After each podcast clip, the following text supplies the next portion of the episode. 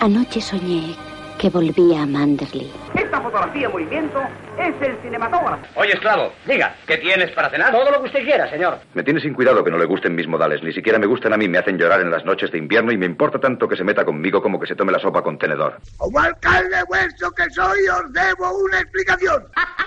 Who's afraid of a Tienes una moneda donde las demás mujeres tienen un corazón.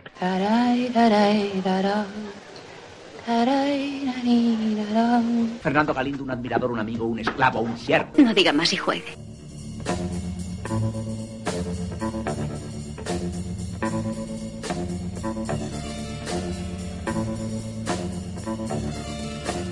Hola, bienvenidos de nuevo una semana más al Café de Rick.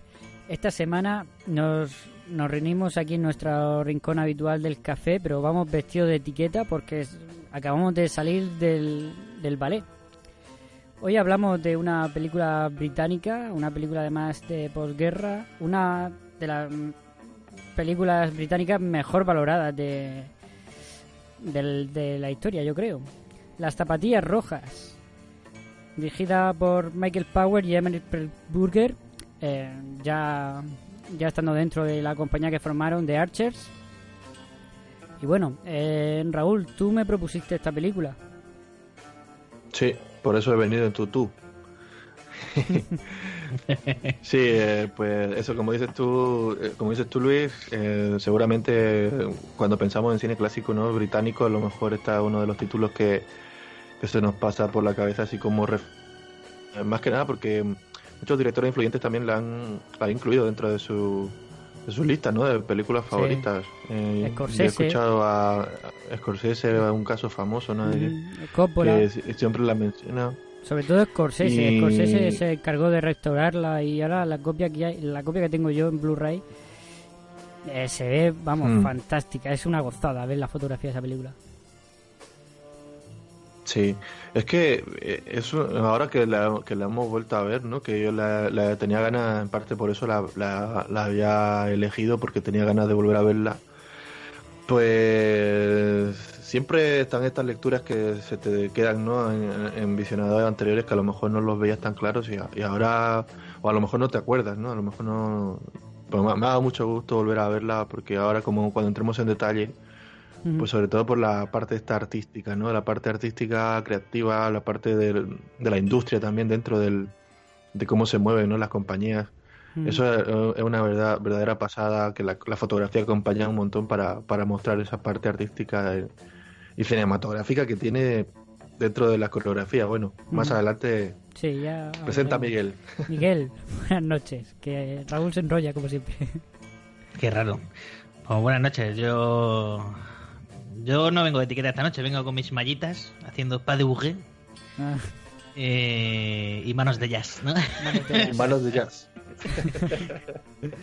Y nada, la verdad es que a mí es una película que, que me ha sorprendido y me ha gustado mucho. Y la verdad es que la, no, no la he podido disfrutar en, en super calidad. Me hubiese gustado porque, porque vamos, eh, tiene la etiqueta de disfrutable, sobre todo la secuencia de- del ballet, ¿no? del teatro. Y nada, pero a mí me ha, me gustado mucho. Una, una película que, claro, Raúl se enrolla con razón porque es muy onírica, ¿no? Y es, es el estilo de Sí, Raúl.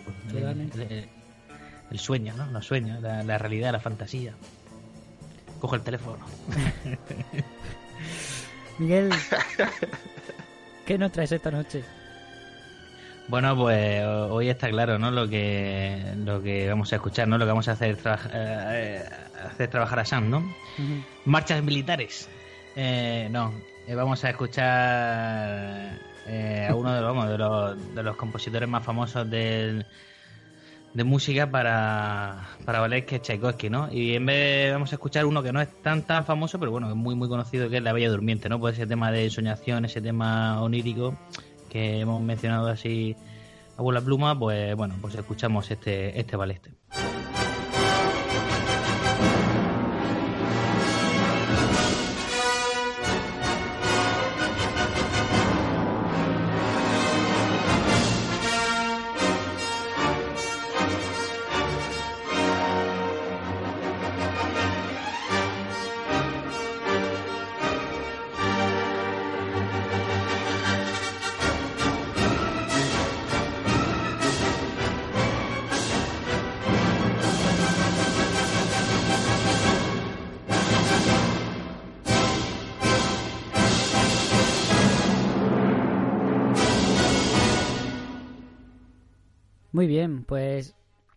De entrar en la película, eh, ya sabéis que me gusta hacer un- de vez en cuando, no siempre lo hago porque a veces se me olvida o a veces no caigo, un pequeño contexto de la película. Cine británico de, de posguerra sufrió un subidón de calidad impresionante. Eh, durante la guerra se formaron directores como... Bueno, se formaron entre comillas, empezaron antes, pero eh, empezaron a, su carrera más en serio durante la guerra y después de la guerra alcanzaron su, su cumbre, ¿no? Estoy hablando de directores británicos como, por ejemplo, David Lean, Carol Reed, o, bueno, estos dos directores... Bueno, directores... Michael Powell era el más director, aunque los dos firmaban como directores. Michael Powell era la parte más de dirección y de y de puesta en, eh, en escena y demás. Y Emerick Pressburger era más la parte guion, aunque sobre todo ya cuando formaron los Archers, eh, los arqueros, o de Archers, eh, ya pues intervinieron los dos en las dos partes, siempre pues destacando más Pressburger en el guion y Powell en la dirección, aunque los dos firmaban como directores y productores. Y Que bueno, al, al fin, al fin y al cabo eso, eso también puede ser ambiguo, ¿no? Puede ser tan... A veces no es no una figura tan clara como la de dirección. ujú. O sea, do- do- las dos personas son están creando, están escribiendo, están dirigiendo, están produciendo a la vez. Sobre todo cuando son Pues es difícil firmar- claro, firmar sobre todo cuando son eh. productores. Porque, claro, si uno a ti te contratan para ser guionista, pues tú eres guionista y punto. Pero cuando tú eres el productor de tu película, pues ya aparte del guion, pues Claro. te metes en otras cosas. Y estos dos se, es que y se involucraban desde el principio hasta el final los dos, obviamente. También coincidió en esa época eh, que la Rank, la J. Arthur Rank Organization, p- empezó a meter pasta a, a- pero vamos, por la, que quisieran los, los, los cineastas. La Rank Organization, bueno, J. Arthur Rank era, empezó como director y enseguida se pasó a productor y sobre todo a distribuidor. Y en, en los años de posguerra se, se propuso competir con Hollywood. Y, y, empezó a meter dinero y salieron películas muy caras. Y aquí, por ejemplo, se nota un montón que esto es una gran producción. Sin, sin, sin el dinero del arranque esto no habría sido posible. Y además, el- es que yo estoy escuchando el otro día una entrevista a estos dos, a, a Michael Powell y a Emerick Pressburger, que además era una, entrevista interesante porque traían ellos temas musicales y mientras intercalaban su, la, la, entrevista, pues presentaban temas musicales, sobre todo de música clásica. Sobre todo Emerick Pressburger era más, era más músico que... Bueno, tenía formación musical. Y, y bueno, comentaban que, que en esta película no tuvieron ningún problema de financiación porque el arranque en esta época daba lo que lo que, lo que, le hicieran falta. Después se arruinó y, ya en los 50 fue, bueno, se arruinó entre comillas. La arranque estuvo produciendo hasta finales de los 80. Pero que ya en los 50 fue una época mucho más conservadora. Pero eh, en los años finales de los 40 la RAN lo, lo, lo dio todo. Y salieron películas como esta. Bueno, por cierto, la, la rank es el. En las películas de estas británicas, el simbolito, el, el logo del gong, del hombre este golpeando el gong, pues ese es el símbolo de la rank. Bueno, mm, Raúl, vamos con la película ya. ¿Me haces un pequeño resumen o una pequeña Sí, vamos a tope. Muy bien. Sí, cuando dices pequeño, va a ser pequeño y breve. Em, venga, pues vamos allá. La semana pasada, en la, en la, en la, mm, este de elegir película, pues en la sección esa hice un pequeño resumen, pero vamos a repetirlo hoy. Em, a ver, pues esta historia básicamente es mm, de una bailarina que tiene una, la, la aspiración de formar parte de una gran compañía, que es la, en este caso la del de Boris, eh, ya se me olvidó el nombre. em, Lermontov. Da igual. Lermontov. Eh, Lermontov. Lermontov. Y en esa compañía, pues hay también una, otro aspirante, ¿no? A, a acceder a esa, a formar parte de esa compañía, que es un músico que, que ve, co- como empezamos con la película, con, con cómo ve que un, un maestro, ¿no? El maestro Carter, o como era, no me acuerdo el nombre. Craster. Voy a, voy a Craster. disculpar con los nombres. No, pero Craster es, No, Es él. es el chico. El Craster es, es, es Julian Craster, el, pro- el profesor que le plagia la música, Ah, no recuerdo. no me bueno, da igual. Bueno, da igual. Palmer, Eh, ser entonces, el... Sí, Palmer, muy bien. Mm. Pues básicamente por, por motivos que ahora entraremos en, en detalle, pues ellos acaban formando parte de la compañía de Lermontov y eh, este Boris Lermontov les, ah, les propone ¿no? una nueva obra que están, que están desarrollando que se llama Las zapatillas rojas, ¿no? que es un, está basado en un cuento de, de uy, Hans, eh, uf, ¿cómo se llama Andersen. el cuentista? Hans Christian Andersen. Sí, correcto.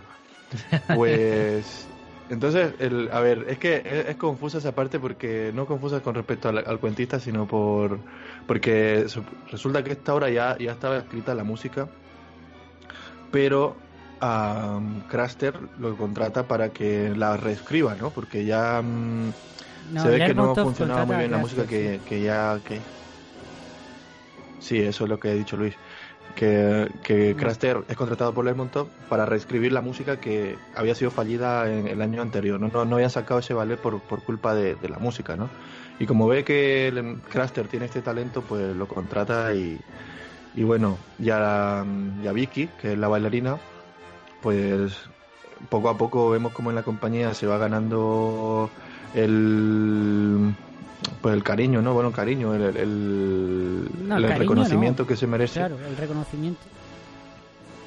Sí, eso. El Mm. reconocimiento que, que se merece y, Sí, pero con el- con el y al final pues se, se convierte en la. Pero con el músico pasa lo mismo. Bueno, con, con ahora entraremos ya, ya era fijo en la compañía, pero pero lo con- conforme va viendo su talento ya decide entre, en, en- encargarle la, las- la obra de las zapatillas rojas. Hmm. Bueno, pero, pero pero en el caso de Vicky, por ejemplo, ella accede a través de, de una recomendación, ¿no? Ella no era parte de la compañía, sino que ella hace una, hace una no, audición, no, sí, una entran prueba los dos, y, entran y los dos a la vez en la compañía.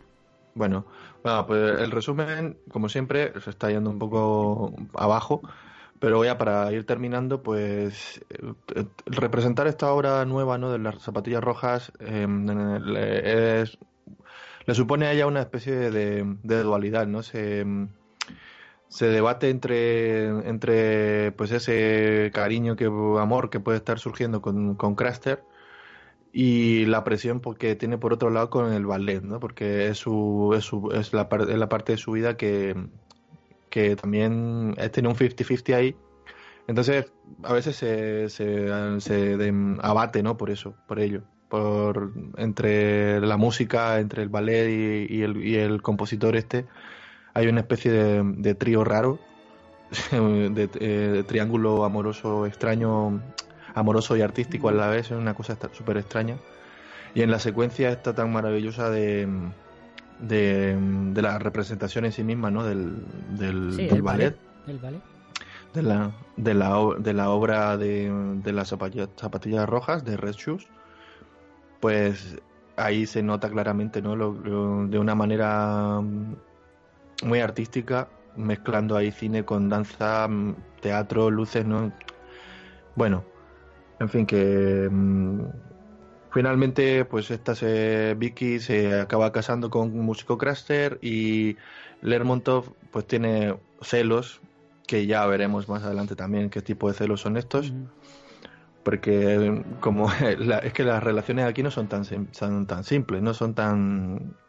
son más complejas. Y básicamente es eso, es un, tri- un triángulo amoroso que se debate entre el mundo artístico y la vida personal de estos dos que pues al final acaban siendo un matrimonio, ¿no? Se casan. Yo como resumen lo dejaré ahí y a partir de ahora ya Muy bien. ahondar en, en- en los detalles.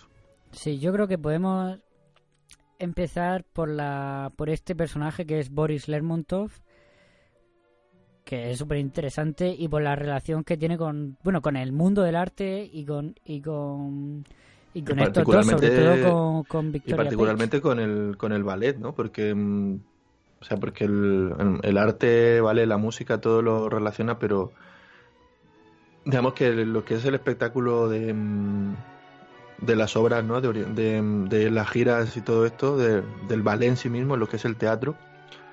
Eso es lo que lo que mueve su vida, ¿no? En cierta forma. Sí, sí, sí. Yo a mí me recuerda a estos grandes productores de cine, ¿no? En plan David O. ¿no? Que lo, lo manejan todo desde arriba hasta hasta un nivel de, de, obsesión impresionante, ¿no? Y, y, controlan cada detalle, todo tiene que ser perfecto, ¿no?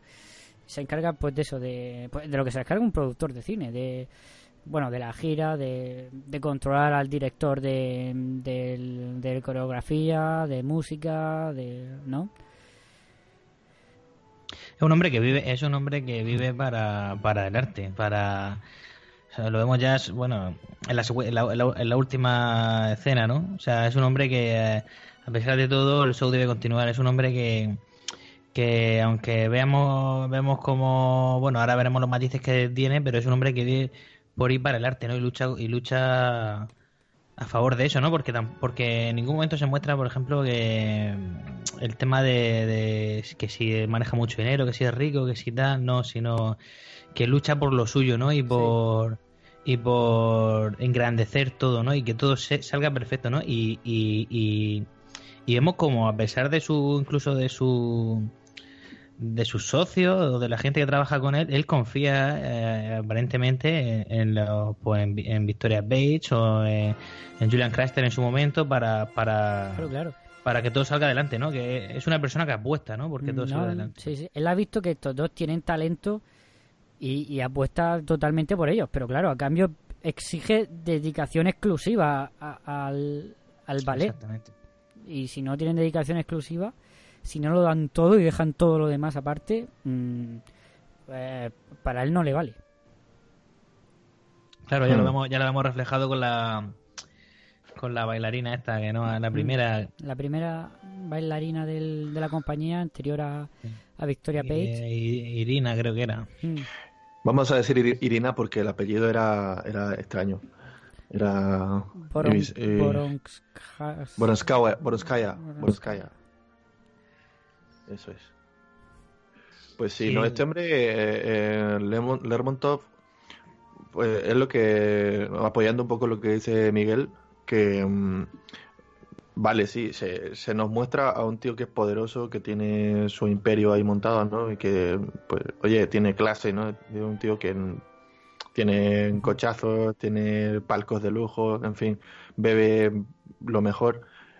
Pero en ningún momento su personaje, o sea, tira por esa, por esa vía, ¿no? Desde el principio, aunque vemos toda esa, todo ese lujo del que está rodeado, Claro, él no le da más importancia eh, que... Eh, entendemos que, que, eso es, para él es, es, probablemente hasta insignificante. Claro, pero es que, claro, todo es insignificante, aparte, más allá de la danza, todo lo demás no importa. Más allá del espectáculo en sí, de todo lo que forma la danza, el ballet. es.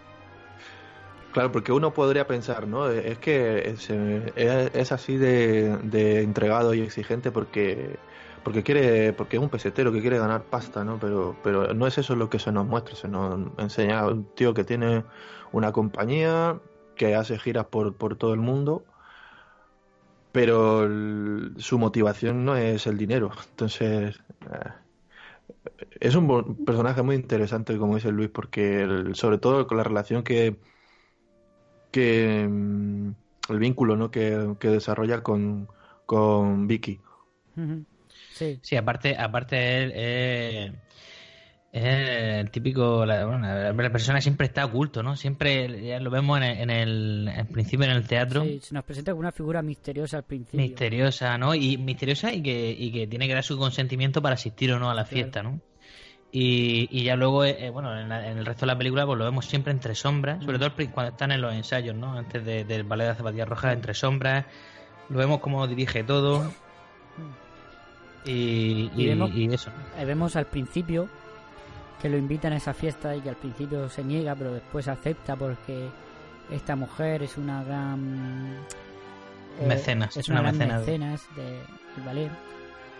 Em, que vemos como que luego él ve que, que su hija, que su sobrina, que es esta Victoria Bates, va, va a hacer una, un baile y él se niega a estar ahí cuando eso pase porque él dice que para él el ballet es una religión y no y no le gusta que sea mancillado en, cualquier parte. Exactamente. Que eso está muy bien cuando él le, pregunta a Victoria para ti que no, ¿por qué quieres bailar? Y ella, y ella le responde, ¿por qué quieres vivir? ¿No? No no sé, pero no puedo no puedo evitarlo. Pues esa es mi respuesta, ¿no? También para tu pregunta. Es algo así como que esa también sería mi respuesta. sí. Podemos empezar a hablar sobre mm, sobre la actitud que tiene con su con sus bailarinas principales, por ejemplo. Que antes de Vicky está la otra, esa Irina, y, le pasa algo muy parecido también. O sea, que tiene ahí un pequeño problemilla y ya no sabemos hasta qué punto su, su excusa de que es solo porque centrarlo en, el, en el ballet o es porque realmente se obsesiona con ellas o no sé. Bueno. Sí, yo creo que... Mm, a ver, yo no creo que sea un enamoramiento, ¿no? O, no creo que sea un... Pues eso, no creo que se enamore de ellas, ni, que las desee, ni nada de eso.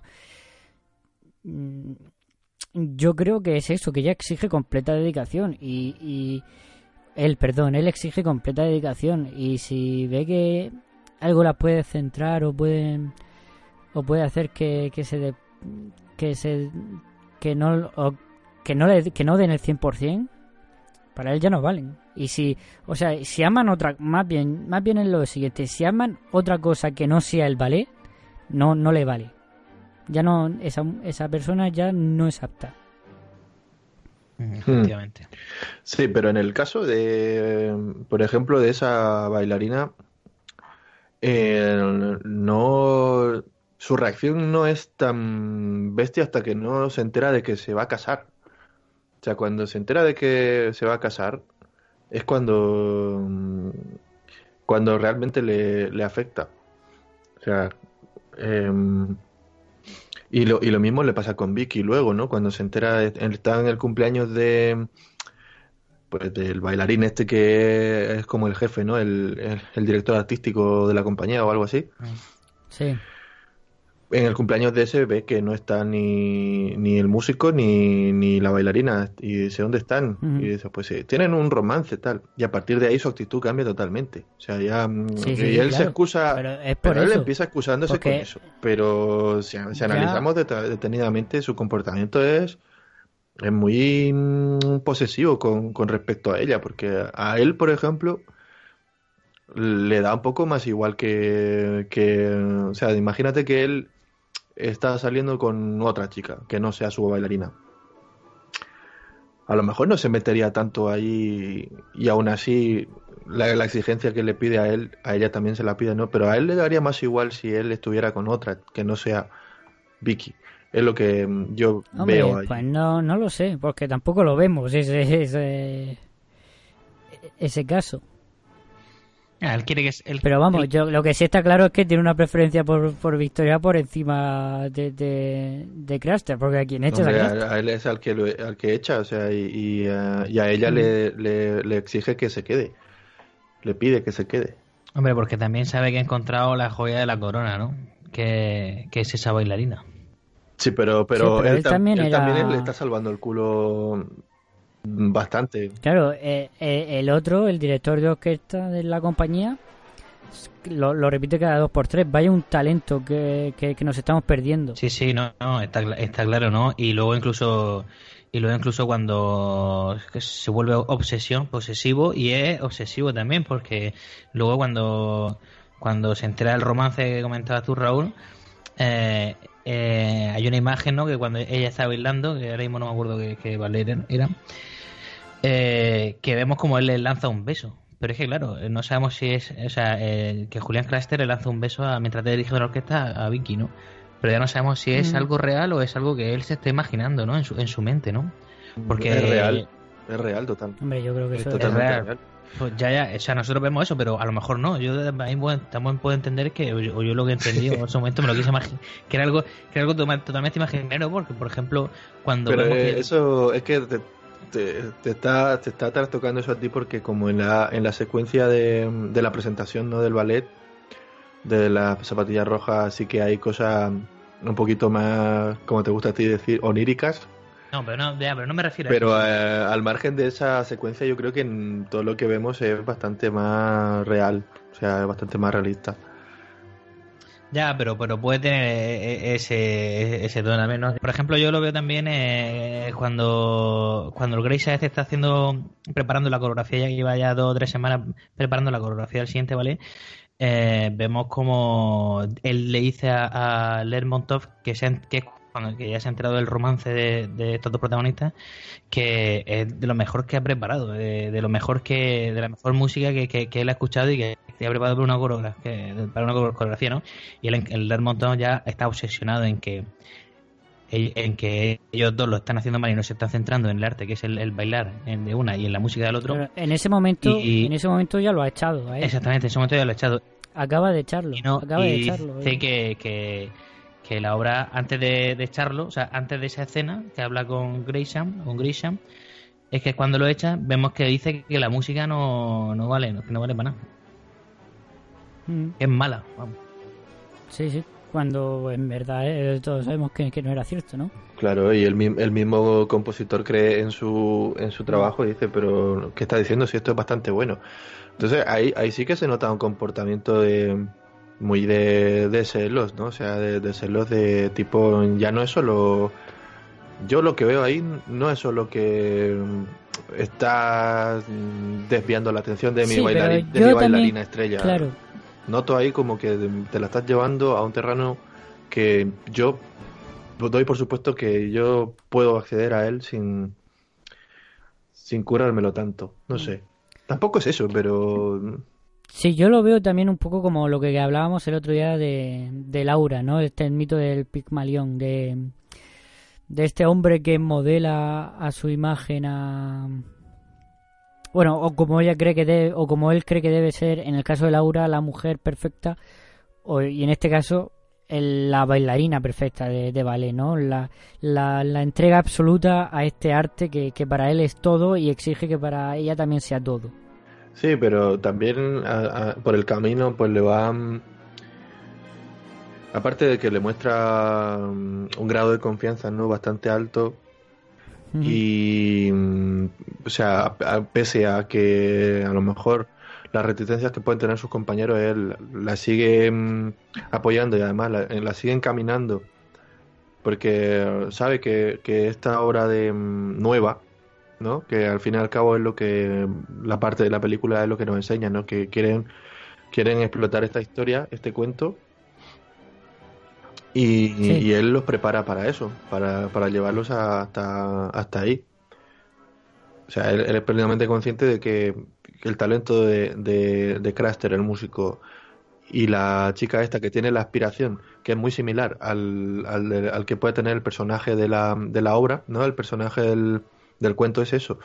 Es una, una Sí, chica sí. Que, que quiere, que aspira a ser una gran bailarina y lo consigue con las zapatillas rojas, ¿no? Entonces, él, Claro. él, en cierta forma le pone esas zapatillas a esta bailarina y sí, es verdad, se puede, se puede comparar con, con el modelar a Laura, ¿no? Un señor, un tío mayor que lleva a una joven por un camino pues para un determinado fin. Mm, Claro, pero al final es lo que tú dices, es, la comparación con el mito, o bueno, con el cuento de la zapatilla roja. eh, bueno, es obvio, ¿no? No estamos aquí descubriendo nada. De hecho, la película se llama Las zapatillas rojas.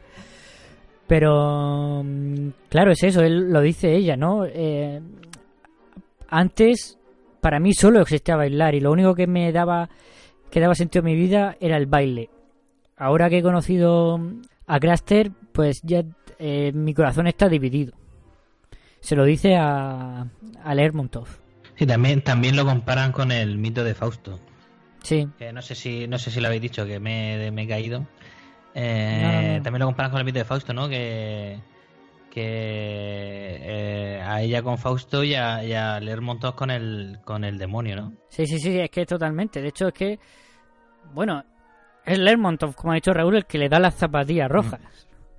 El que le da el baile en principio de las zapatillas rojas, pero vamos, que simbólicamente son las zapatillas rojas lo que le da Lermontov, que son, pues ese, eh, no reconocimiento como bailarina, pero sí el bailar los mejores bailes del mundo, ¿no? Con los mejores bailarines del mundo, con la mejor música del mundo. Sí, con esa y con esa y con esa y con esa calidad que, que va a ser la mejor, la comparan con, Claro, con- la comparan con las mejores bailarinas, ¿no? Va a ser la mejor. Claro. Y, Y bailando como la mejor. Exactamente, y, lo, y lo que comentábamos, ¿no? A- Al al Lermontov como el, como el demonio siempre siempre en la oscuridad, ¿no? Vigilándola, ¿no? Sí, totalmente. Que, mm, por cierto, hemos estado hablando un rato de, de los personajes, pero Moira Serer, que es la, la actriz de Victoria Page, está impresionante en esta película, ¿eh? Lo hace, lo hace de una manera, es soberbio su interpretación. Y ya, bueno, Anton Walbrook, que es Lermontov, está también impresionante. Sí, aparte de que, que ella no, no era actriz profesional, que era bailarina, Claro. es una bailarina escocesa.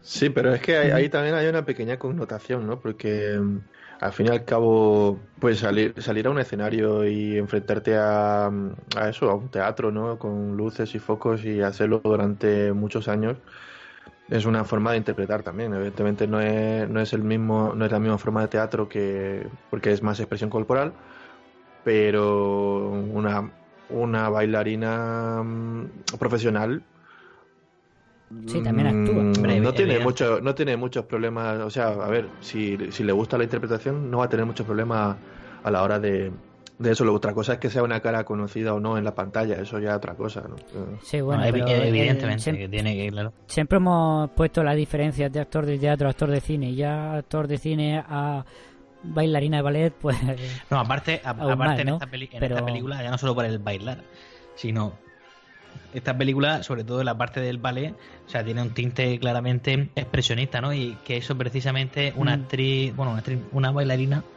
eh, de- una profesional del ballet, claro, queda, queda eh, de lujo, ¿no? Por, por esas expresiones, digamos, marcadas fuertemente, esa, esa, esas caras maquilladas a lo bestia y esas expresiones fuertes Mm. para que para que Mm. concuerde con la historia, ¿no? Y, que- y la verdad es que aquí la, la Victoria Page esta queda de lujo. Sí, es que el cine de posguerra británico era muy expresionista y, y ya lo, el cine de, de estos dos ya ni te cuento. Era, muy, bueno, de hecho, eh, eh, trabajó muchos años en la UFA. Él, él es húngaro, hizo muchas películas como guionista en la UFA hasta, bueno, hasta que, como muchos cineastas por aquel entonces, el, el surgimiento del partido nazi Mm.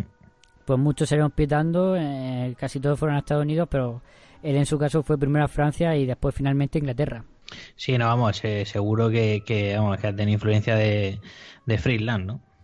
Que, ahí eh, claro. el, el- el- el Y- principal personaje de la UFA. Bueno, sí, seguro. Y de hecho, no es- él, él trabajó en la UFA, como ya digo, pero eh, Michael Powell, él decía que él se crió y se maravilló viendo el cine de Fritzland.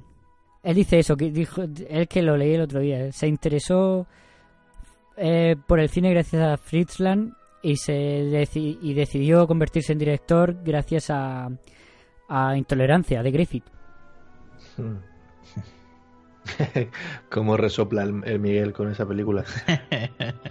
Pero te- esa va a ser la propuesta de hoy. Tres, pe- tres Solo películas esa. de Griffith. Sí. Solo esa. Un- sí, claro. Pon- Por poner la, la historia de Babilonia, la historia de moderna o, o- No, es que yo, iba- yo iba a hablar de, bueno. de- hay un personaje. O sea, si queréis, si quieres que saltemos otro personaje, hay un personaje que Venga, se venga. llama. Es que claro, yo lo, yo en la, la película la he visto en versión doblada. ¿no? Eh, y la calidad sí era malía, ¿no? Pero hay un personaje que me ha hecho mucha gracia que es Sergei. Aquí, o sea, eh, lo que pasa es que estoy viendo aquí la ficha técnica y no me. Personaje llamado Sergei, pero bueno, hay un personaje Sergei y aquí en España ni corto ni perezoso en la traducción le han puesto como Sergio. Cada vez que hablaban con él le- Por eso no, por eso no salía, ¿no? Sergio. era Sergio. O sea, me, hace, me, hace- me ha, me ha hecho, me ha hecho mucha gracia aquí los, Madre los, mía. los- los- los tradu- los traductores españoles. Es que también, como la tenía con subtítulos, claro, abajo me ponía Sergei, pero ellos me lo nombraban como Sergio. Buenísimo. Madre mía. que es que es el que es el personaje que es el personaje este que hace que hace digamos el, el, el- el- el storyboard no el, el, eh, que hace la- los dibujos, ¿no? De, de Sí, las, ilus- las Sí. ilustraciones. la- ilustraciones, ¿no? Que, que, que- Sí, lo- el- los los diseños, diseños, de los... que también está muy bien llevado, ¿no? Porque, porque al fin y al cabo el tema de- del ballet, sobre todo el, el de la zapatilla roja, ¿no? Es como un, es como, como un guan, como un guan, como un gran cuadro, ¿no? Sobre todo ese, ese, ese, esos temas ya de más de ensoñación y, y esas metáforas, ¿no? Que, que pues la muerte, la vida, el entierro, eh, la locura, eh, todo, ¿no? Sí, sí. A ver, claro. to- todo en esta película, prácticamente todos son decorados, ¿no? Y todo tiene ese aire de, de irrealidad. O bueno, no sé si es de irrealidad, pero sí tiene ese aire, de, sobre todo por los colores, ¿no? Que tiene la película. Pero ya, obviamente, la escena del, del ballet, propiamente dicho, eso sí que tiene, es lo que tú dices, tiene un, un, un aire aparte de expresionista, de, pues eso, de, de fantasía, porque claro, Sí, aparte Lo que y- y vemos mucho en el- truco, ¿no? Y mucho truco. No, obviamente, claro, ahí tiene efectos especiales que, que, que están muy bien. Lo- la parte todo eso de, la- de las zapatillas y todo eso son efectos especiales que... Hombre, claro. que y, está muy y bien está hecho. ¿no? Y ve cómo vemos y vemos, por ejemplo, cómo eh, lo- la muerte, ¿no? Los monstruos rodean a la protagonista Ujú. desde, desde su punto de vista, ¿no? Que eso obviamente en el teatro pues no, se, no, se, no se ve así, ¿no? O lo, Claro, de, es que o lo ahí- del cuchillo o eso, ¿no? Que pero pero quiero decir que está es un el truco es un truco de cámara, ¿no? Del, del director de pero que lo hace aposta y, y es que queda genial, ¿no? Sí, sí, lógicamente. queda Hombre, en, genial. en alguno, en algún que otro espectáculo probablemente sí que lo, lo hagan, ¿no? Estos de ilusionismo y tal. Pero no es lo más normal, ¿no? En el ballet ver, ver, ver ese tipo de cosas. Y, y en esta... Eso es lo que llama mucho la atención, ¿no? O sea, que mm, la forma en la que... mm, Tú estás, eh, estás viendo eso, pues una, una interpretación de una obra de ballet. Pero a la vez estás viendo...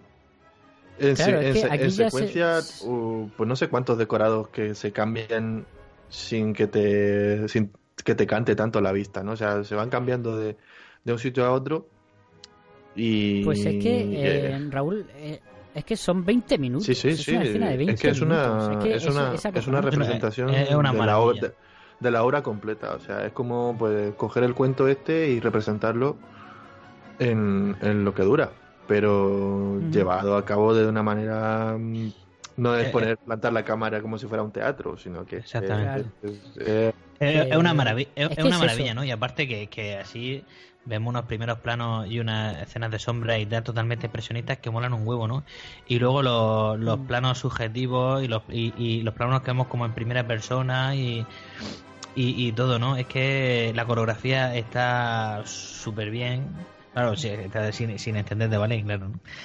Pero quiero decir que la, coreo- la coreografía está súper bien hecha y para un ni aficionado al, al ballet, vamos, es que yo no, no me gusta el ballet y nunca he visto un ballet, eh, pues entiendo perfectamente la información que me está transmitiendo y, y la historia que me está contando en ese Mm. momento, ¿no? Gracias también a, pues, a los trucos esos que utiliza el director, ¿no? A los trucos de, de, de dónde pone la cámara y cómo la pone, etcétera, ¿no? Pero, pero estoy entendiendo perfectamente esa información, ¿no? Y a mí como eh, un- una persona que no le gusta el ballet, no es que no le guste, sino tampoco me he puesto a verlo, ¿no? Y tampoco me he puesto a disfrutarlo, ¿no? Porque Pero- esto es mejor que ir al cine. Como dice Homer. Exacta- exactamente, ahí en el campo de, de baloncesto, ¿no? Soy. eh, entonces, eso, ¿no? Tú eres como Homer, te piensas que el ballet es un, es un oso, ¿no? Un oso pardo, ¿no? un oso pardo al- en, en un carrito con un gorro dando vueltas en un circo. es lo que se imagina Homer que es el ballet. Nah, pero, pero, es sí. que, que lo que dices tú, que mm, el complemento aquí perfecto, porque claro, vemos una historia dentro de otra historia. Esto es el picture in picture que digamos, ¿no? En- a, nivel cinematográfico. Claro, de hecho es que en estos 20 minutos nos cuenta toda la película. Mm. Desde el principio que se le acerca a Lermontov y le da las zapatillas rojas, ¿no? O le admite dentro de esta compañía, hasta el final, que muere eh, exactamente igual. Claro, la muerte nos cuenta ya lo que Claro. cómo, cómo Eh, puede, Estaba viendo toda la película. cómo, cómo Claro. puede acabar, ¿no? Esto, o sea, con la muerte de la protagonista, que es otra cosa que en las historias de ballet, Mm. pues casi, casi Incluso, siempre es muere que, claro, la vemos protagonista, no de- sé por qué. Después de después de que le las zapatillas, ella va bailando y entra como en un circo, ¿no? Que es como cuando entra ella en la compañía de ballet. Que eso es algo que está muy bien representado en esta película, ¿no? Todo ese aire del, del- de- ese mundo de- del Entre, ese entre caos, ¿no? bambalinas, ¿no? Ahí- y- el caos que hay antes de un de un espectáculo, ¿no? O mientras están ensayando, mientras están montando el espectáculo, ¿no? O no todo ese caos que lo hemos visto en muchas películas, pero aquí está representado de forma maravillosa. A mí me gusta mucho, hay un, hay una mm, cuando está el, el Craster, ¿no? Refiriéndote tú a este momento que está Craster buscando a Lermontov, ¿no? Entre, y entra por, por la puerta y está buscándole y nadie le da razón, ¿no? Nadie le, le dice dónde puede estar, nadie sabe nada. ¿Quién es el encargado? No sé qué. Las Claro, madres- dicen, ¿encargado de qué? encargado de que las madres, eh, hay unas madres que están ahí con unos trajes, ¿no? Y dicen, nosotros son, ¿por qué me están contando? Si nosotros somos unas madres y, para, y aquí Sí, parece sí. ser que es como si no existiéramos o algo así, dicen. ¿No? Y, y- Que que están ahí cosiendo, Cosiendo- ¿no? Algo cosiendo, así. y eso- los, los cosiendo los trajes. Claro, es que eso, bueno, tú Luis, sabes, ¿no? Porque hemos, tenemos una, una amiga que, que lleva una compañía de ballet y cuando se acercan a un espectáculo anual que hacen, pues siempre pasa esto, ¿no? Que, que se, que si los trajes, que si, que si el espectáculo, que si el teatro, que si el material, que si los cables, que si no sé qué. Y bueno, es una locura que, bueno, evidentemente una compañía a lo bestia como es esta, pues eso se multiplica por, por, por mil. Claro. Yo es Si que no- lo- y si no, pues se pone ¿no? el botón en sujetando la puerta y así no pasa nada. Como pasa, como pasa ahí. A mí me recuerda esto a. Pues lo que he dicho antes, a Selznick haciendo lo que el viento se llevó. Ese caos que había, ¿no? De, además, las audiciones de actrices, los guiones, que si eh, eh, este guion no vale, hay que reescribirlo, ¿no? Eh, eh, montar escenarios, no me gustan, hay que remontarlos otra vez, ¿no? Hombre, sin cambiar, sin cambiar tanto de director. Hombre, claro, porque aquí también vemos esa e- ese sentido de familia, ¿no? Que tiene muchas veces el mundo del espectáculo, ¿no? Que forman como una gran familia y el gran padre de todos es Lermontov, el padre feroz, ¿no? Sí. que, de- que, que exige una dedicación total. Sí. Sí, ¿no? Pero sí, pero sí se actúan como una gran Sí. familia. ¿no? Y luego cuando lo dejan, pues eh, se cartean y todo. O sea, cuando dejan eh, los dos protagonistas. Eh, Sí, que el, el, el Sergio, este, el que le dice, Sergio, el que le dice que no, que no Sí. quiere enseñarle su carta, ¿no? Porque le dice que es un monstruo, ¿no? Dice, Claro, es sí. que en mi carta ponía que era un monstruo. Me hubiese gustado que lo hubiese un, leído. un monstruo talentoso, ¿no? O algo así. Sí, algo así. Luego las escenas, las escenas que están muy bien, eh, o a mí me han llamado la atención, me, me gustan mucho, ¿no? Por el tema este del, del arte que estamos comentando, ¿no? Que es una obra, es una película que también ensalza un poco la- el mundo del arte, ¿no? El tema de cuando Julian Craster o Julian Craster eh, está, eh, está- ha compuesto el, el, eh, la música para el ballet de la zapatilla roja, pero eh, eh, no, no digamos que no, no ha acabado tan de una forma tan redonda, ¿no? Y el Real Montor se lo, se lo echa en cara, ¿no?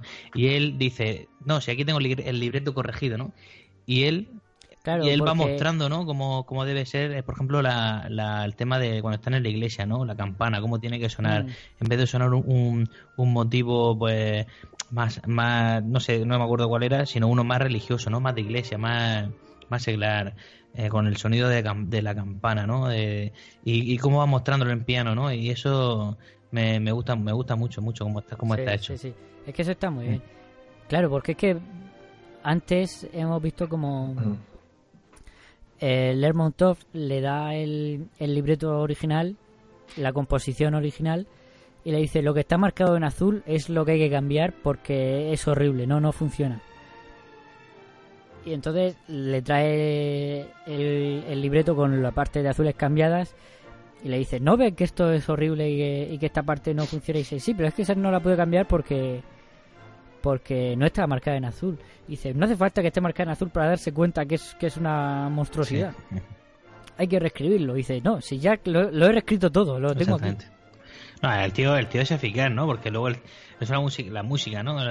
Y luego la orquestación la hacen un día, el payo. O sea que el tío es una Mm. máquina, ¿no? Y luego vemos, luego bueno, cuando ya tiene se, se divorcia, digamos, de, del de- de la compañía de ballet, bueno, se divorcia obligado, obligado ¿no? Porque lo echa el Lermontov.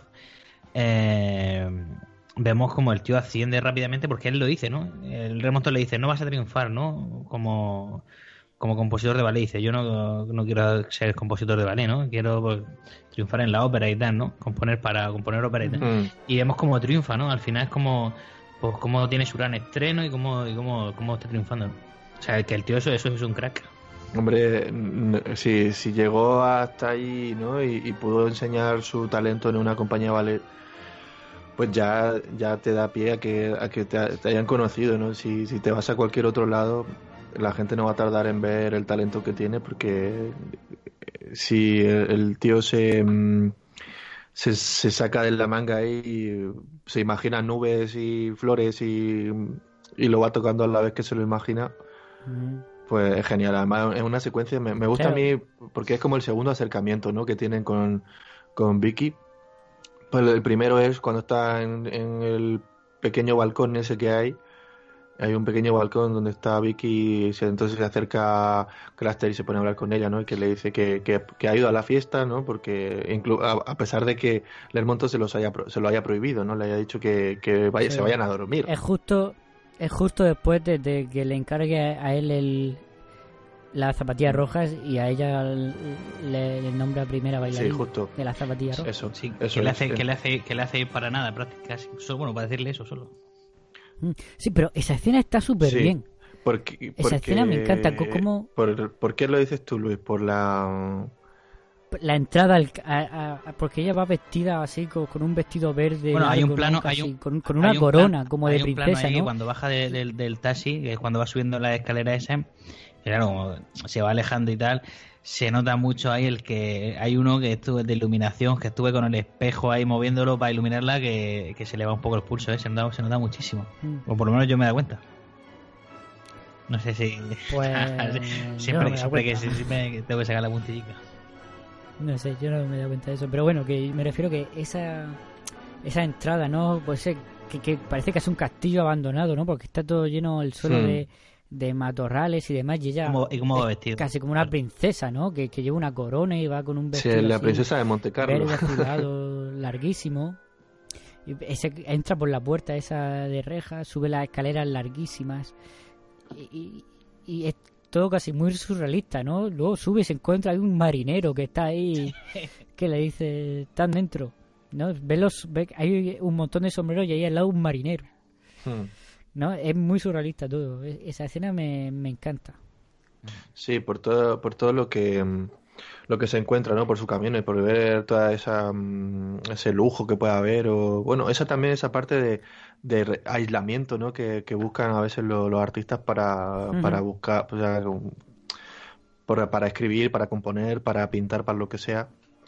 Porque el, Sí, pero el es eso, retiro- tiene, tiene también ese, ese aire de, de ensueño y que, que, bueno, que lo tiene toda la película, pero aquí se no, lo, lo noto especialmente. Sí, el, mí- misterio, el misterio de que, que de, de ese lugar solitario y de, y de qué harán allí dentro esos hombres. ¿no? Mm. A mí me gusta mucho el, el- el plano este, bueno, el que comentaba hace un momento, porque eh, estábamos con lo de con lo de lo de Craster y, y, y la música, pues que, que el- el pri- la primera vez que habla con ella, ¿no? Es- Está en ese balcón y mola mucho porque es como muy eh, particular, ¿no? Es peculiar ese balcón porque tiene una vista así eh, pues del horizonte y por ahí por, justo por abajo pasa el tren ¿no? y, y sabemos que, que pasa el tren porque sale humo o sea nosotros vemos humo pasando por ahí escuchamos el tren no vemos el tren pero sabemos que hay un tren que pasa por ahí abajo y está muy bien porque luego al final de la película vemos que se retoma ese, ese mismo sitio no ese mismo lugar para, para cuando ella intenta pues saltar bueno cuando intenta saltar no cuando salta Mm. y Mm. y la segunda vez que, que habla con ella, que es cuando le pone a Craster para que toque durante los desayunos y los almuerzos, y se ponen a hablar, ¿no? Entonces así es como ellos se- realmente mm, Sí. se relacionan, porque en cierta forma eh, Lermontov se lo pone en bandeja, ¿no? Se, lo pone- se, la, se la sirve en una bandeja y le dice... mm, Sí, pero porque él tampoco piensa en eso. Claro, él- él- él- él- o sea, no, piensa que ellos puedan pensar en otra hasta cosa. ahí nos damos cuenta de que eso de que eso es así, claro, nosotros entendemos que este hombre mira por, por su obra, mira por, por su espectáculo, por su, por su compañía, de la, de la forma artística, claro, no, no la económica. Y cuando hablan ellos dos, o sea, Craster y Vicky, pues es todo esto que a veces ella está teniendo problemas, ¿no? Se, se, se comenta, dice, ella eh, durante una semana antes del estreno va comentando cómo le resulta complicado algunos pasos, que, que no lo hace bien, que no va al mismo ritmo que la música. Entonces vemos, eh, eh, vemos como Craster le dice, en, justo antes de subir al estreno, ¿no? Le dice, bueno, si no, si no bailas a tiempo no te preocupes. Yo me, yo Sí. me pondré, Yo- yo te me- sigo. yo te seguiré al compás que tú lleves bailando. Y eso, eso me hizo mucha gracia porque joder, tal- entiendo que tenga una versa, o sea, una versatilidad, o sea, una- un don súper especial, ¿no? El, el tío para componer. Pero ahí, ahí se de- se marca ahí un, un- una flipada buena. no, pero sí, hombre. Sí, claro, pero, pero vemos como antes sí que le, claro, lo que tú dices, le exigía muchísimo, ¿no? Y vemos como, como Lev Montov disfruta, ¿no? Viéndolos cómo se exigen el uno al Mm. otro. Disfruta, él, él le, le, le- le- le chilla, ¿no? Le, le- le chilla a ella porque con ¿quién lleva la batuta? No sé qué. Mm, Pues sí, sigue a la batuta. sí. sí, sí, sí. Y me gusta de esa escena que hablábamos antes cuando él le dice que le componga el ballet y ella le dice que va a ser la bailarina primera. Me gusta como cuando que esto también lo hemos visto en muchas películas, pero aquí está muy bien hecho. Cuando conforme le va contando el cuento de la de las zapatillas rojas, lo que pasa en el cuento, ¿no? Vemos como él va escuchando la música del, del baile, ¿no? Va componiendo ya en su cabeza cómo, cómo tiene que sonar eso. Hmm.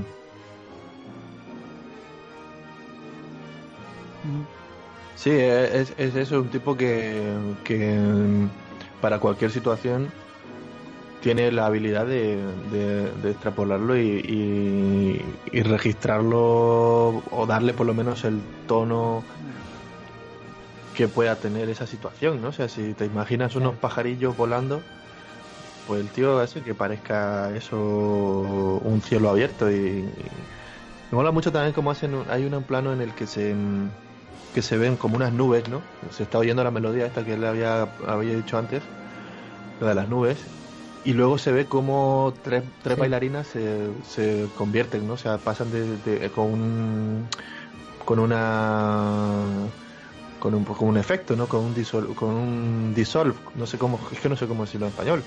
Se me olvida a mí pues eso, una sobreimpresión, ¿no? Una sobreimpresión de la película Sí, pasan de ser tres nubes a ser tres bailarinas flotando ahí un poco en el aire. Y esa, esa parte, ahí se nota mucho también la, la mm, conciencia que tenían ¿no? sobre la música. El, tú decías, Luis, antes, el, es Emmerich Pressburger, ¿no? el que tenía conocimientos o estudios de música, teoría musical. sí, sí. Pues yo creo que todos esos detalles Sí. Así puntillosos vienen de ahí, de que este hombre en el guion los incluya porque, porque se nota que entiende de música. Sí, sí, sí, sí. Y además es eso, lo que tú dices es que se, se nota mucho, ¿no? Como... Y además es que se lo dice a, a ella, ¿no? Lo de que, que cuando están tocando el piano, bueno, cuando ella está desayunando y él está tocando el piano, ¿qué, qué eres? Mientras está tocando, eres un pájaro, ¿no? Eres un- una flor en el viento, tal, ¿no? Y luego es lo que, justo lo que está tocando, luego en el ballet, es cuando se tiene esa sobreimpresión. Pájaro, pájaro, avión, nube. Hombre, o sea, o sea, flor, flor, flor, pájaro, nube. nube. Flor, pájaro, nube, eso, lo de avión. Sí. Sí, sí, sí. Oye, esta película, ahora que dice lo de avión, tiene un toque. Porque no, no es una película histórica, pero tiene un toque de atemporalidad que, que le, le queda estupendamente. Yo incluso hubiera dicho que, que era una película histórica, ¿no? O sea, que, que transcurría antes de, Sí. de- del 1948, ¿no? Porque tiene ese toque de atemporalidad Sí. que también encaja con ese toque de irrealidad que decía. Tiene momentos que, bueno, es que es que parece que está en el siglo XIX, ¿no? Tiene momentos de, de, Ujú. de, no, de- del siglo XIX y, y, y Y en el 18 también. Porque es que, claro, como. Sí, pues eso, esos decorados, ese castillo que decíamos antes, ¿no? Eso, esas habitaciones de hotel, el, vestido, los vestidos que se ponen en Salvo por la, pues eso, por los coches la, y la, la moda, ¿no? La ropa, todo lo demás, pues como está inmerso en el, en el ámbito, en el, en el ambiente artístico y además una, un arte tan tan tradicional, ¿no? Que no, no se ha reinventado tanto como pueden ser otras artes, ¿no? el ballet más clásico se ha mantenido durante varios siglos de, de la misma manera, el ballet, lo que es el ballet clásico, ¿no? Hay que entender también la diferencia de esto, que a veces hay gente se piensa que el ballet es solo el lago de los cisnes, cuando o sea hay más, más vida allá hay, también está hay vida más allá del tutú y, y, la que estamos escuchando la Bella Dormir los tres de mismo de hay historias no así con otro con otra mm, con otra estética, ¿no? Que no es la, la clásica, clásica. Sí, pero es que hasta, hasta, el, hasta, el, hasta el tren, ¿no? Hasta el otro dice del, del humo del tren, el tren no desentona, ¿no? Por eso mismo, bueno, que puede ser 1800 y pico, me refiero, que no, no desentona, ¿no? Bueno, y esta película, pues, una de las cosas que destaca es la fotografía que tiene, ¿no? De Jack Cardiff. Sí, eso, eso, iba, eso iba a decir ahora mismo, justo, que ya va siendo hora, hora de hablar de, la fotografía de Jack Cardiff. Que eh, no sé si empezar por los colores o por... Raúl, ¿qué me dices de la fotografía? Pues la, sobre, la primera vez que veo esta película, sobre todo es lo que probablemente más llame la atención. Hmm, porque mm, ya el solo hecho, ¿no? De que, claro, tenemos color, tenemos esta tecnología pues vamos a hacer una película sobre donde podamos explotar eso, ¿no? Entonces, y encima un color que no es nada cantoso, ¿no? El, rojo. Y, muy bien llevado, o sea, porque el, el, tema del teatro, el vestuario, las luces, todo esto te permite un juego bestial, ¿no? Que, no era tan que no era lo más habitual como lo, tenemos a, día de hoy, ¿no? Que pues, evidentemente a día de hoy el color prácticamente es el estándar, pero en 1948 el color todavía no era un estándar, era pues otra forma, otra mm. forma más de hacer cine y sobre todo estas, estas tecnologías, estas técnicas de, de mm, Technicolor, pues eh, daban el cante, pero como, como lo que más, ¿no? porque era una belleza artística y lo sigue siendo. Lo, curioso de esto es que, que, no, que no pierde ¿no? Ese, ese tinte. O sea, los tintes estos tan saturados no se pierden con el, o sea, aguantan mucho con el tiempo. Mira, si no, El Mago, el Mago de Oz, por ejemplo, es una película que, aunque a mí no me guste, su color me, me, me, encanta. A mí, a mí es que me, a mí me mola mucho el tema de bueno, depende para qué película, ¿no? Pero el tema de colores saturados, eh, en, X películas así, sobre todo en esta así de ensoñación y tal, me mola un montón, sobre todo las películas que, que bueno, cuando... Sí, pero es que ya, ya no es la saturación, es que el Technicolor tiene una textura especial, ¿no? Hmm. Sobre todo para estos temas, estos sobre todo, bueno, musicales que vendrán después, ¿no? Cantando bajo la lluvia, hmm. eh, el hombre, hmm. este, el hombre americano en París, un americano en París, bueno, que son musicales que por otra parte le deben muchísimo a, a las zapatillas rojas. Pero me refiero a todos estos colores tan vivos, eso, tiene una textura especial, ya no solo por, por la saturación, porque en digital tú, tú o, con otro tipo de técnica no consigues este para nada. esta textura. Para nada Luis. No, ya digital ya aunque sea en película pero con otro tipo de técnica que no sea la técnica esta patentada del Technicolor que por cierto eran británicos los del Technicolor hmm. Es que es que es lo que eh, vamos ahí me ahí me recuerda bueno me recuerda que a mí no me no me molesta al tema de películas británicas como eran las de las de la Hammer que eran colores así, bueno, claro, son 10, 12 años después, ¿no? Las películas estas, bueno, un, poco un poco después que la de las zapatillas rojas, el Drácula y todas estas, ¿no? La de Christopher Lee y Peter Cushing. Y, son películas, lo que pasa claro, el grado de saturación es un poco un poquito mayor, pero son películas que también tienen eh, le da ese, esa, esa viveza dentro de ese mundo tan no irreal, pero sí de ensoñación, ¿no? Como estamos ese mundo fantástico, le da ese, ese toque, ¿no? Eh, especial. y que le, que, le queda que le queda tan bien, ¿no? Sí, y bueno, pero aparte del color, lo que el juego de luces y sombras de esta película es Sí, impresionante. no, ¿no? es, es expresionismo. El ballet es expresionismo. eh, eh, vamos, los, Mm. los primeros planos, la sombra, el, el, y ya no solo el ballet, sino lo comentamos, ¿no? Cómo está oculto el. El. El Lermendorf, oh, ¿cómo era? El Ler- Lermontov, cómo está oculto, ¿no? Lermontov, Cómo, sí. cómo la vigila, ¿no? Lo comentaba Raúl de, incluso eh, la iluminación así en- entre el humo, ¿no? Del, del tren, eh, todo, ¿no? A mí, el- a mí lo que, o sea, lo que más Mm. me gusta es el pasaje de- del ballet, es que está genial, ¿no? Esa, es- Sí, sí, esa no, que sombra, eso ¿no? es impresionante. Esa sombra y luego Mm. también, claro, algo que es propio del ballet y que muchas veces obviamos, ¿no? Que es el, el foco, ¿no? El foco que ilumina al personaje principal, ¿no? Cómo deja en sombra todo Sí. lo demás, ¿no? Y cómo, bueno, utilizando trucos de cámara y cómo fuera, Mm. cómo deja, digamos, eh, fuera de, de, de, de ahí el, eh, a los demás personajes, ¿no? Y la sombra y cómo juegan con eso también, ¿no? Y cómo, por ejemplo, el personaje este, el creador de las zapatillas rojas, este tendero, o bueno, como se llame, eh, eh, muchas veces con un truco de cámara, claro, obviamente, eh, aparece Se llama Zapatero. bueno, zapatero, pero sí. eh, Sí, pero no es un zapatero, es una especie de, de diablillo, ¿no? O de brujo, de... No, es un, es un, za- Zapatero de miurgo. es un zapatero. O de, o de ser... Es un zapatero, Luis, sin más. Sí, sí, sí, porque hace zapatos, pero me refiero que es una especie de... de- de- de- A ver, él, él, a ver, el- Es lo que tú has trasfondo- dicho El antes. trasfondo de la historia, el trasfondo de la historia es que él, él lo que pretende es eh, engatusar a la, a la próxima moza para, Sí, sí, sí, para sí, sí. Es lo que ha su- dicho Raúl de... O sea, Raúl, perdón. Lo que ha dicho Miguel del, de, de Mefistófeles. Sí, el- es, es el demonio, ¿no? El, el, el- el diablillo este que vamos, vamos a llamar en este caso. Mm. Es como un, un duende que cose zapatos y sabe que la persona que se los ponga va a acabar muriendo. O sea, lo sabe. Y, y- y de eso se encarga él.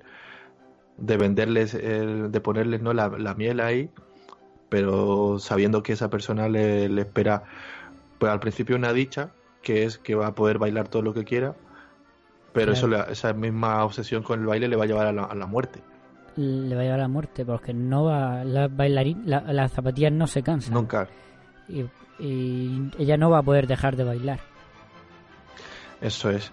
más que, Pues, además que está muy bien, está muy bien representado en, el- en el ballet.